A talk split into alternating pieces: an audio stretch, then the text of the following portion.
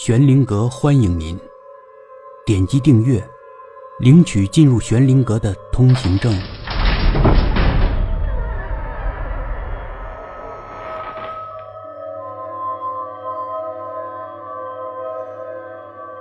女厕疑云下，这原来不是小小发出的声音。对于今晚龌龊的计划，马克难以启齿。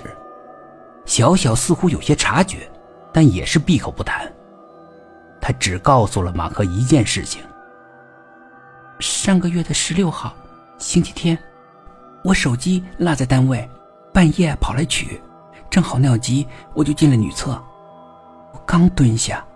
就觉得气氛有些不对，我记得当时正好是十二点，对面银行的大楼钟声刚好敲响。就那么短短的几分钟时间，厕所里有水滴的声音，底下还有划水的声音。我感觉下面下面有一双手朝着我伸出来，所以我就叫着跑了出来。当时估计整栋楼里就我一个人吧。我我我越喊越害怕，跑到电梯门口，结果不敢坐电梯下去，也不敢走楼梯。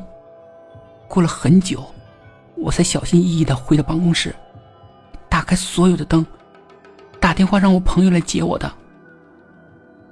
为什么公司的其他人没有说到这个情况，只有你？哦，还有我我也碰到了，其他人也要值夜班的。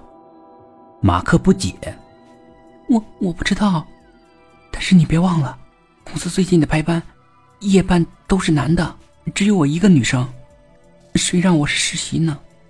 哼，还有，这个声音好像只有十二点的时候才发出来。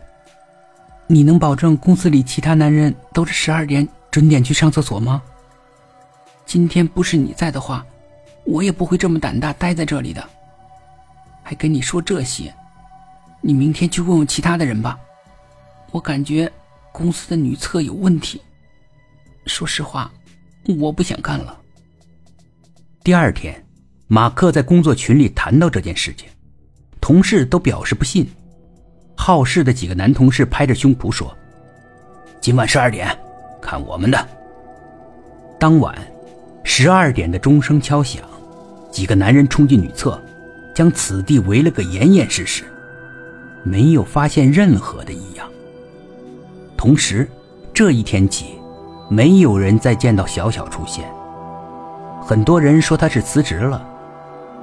后来的一段日子，公司的男职员都不再使用女厕，因为他们说，总能在半夜里听到男厕所里面有女人的叹息声。本集故事播讲完毕。点击上方的订阅，订阅不迷路。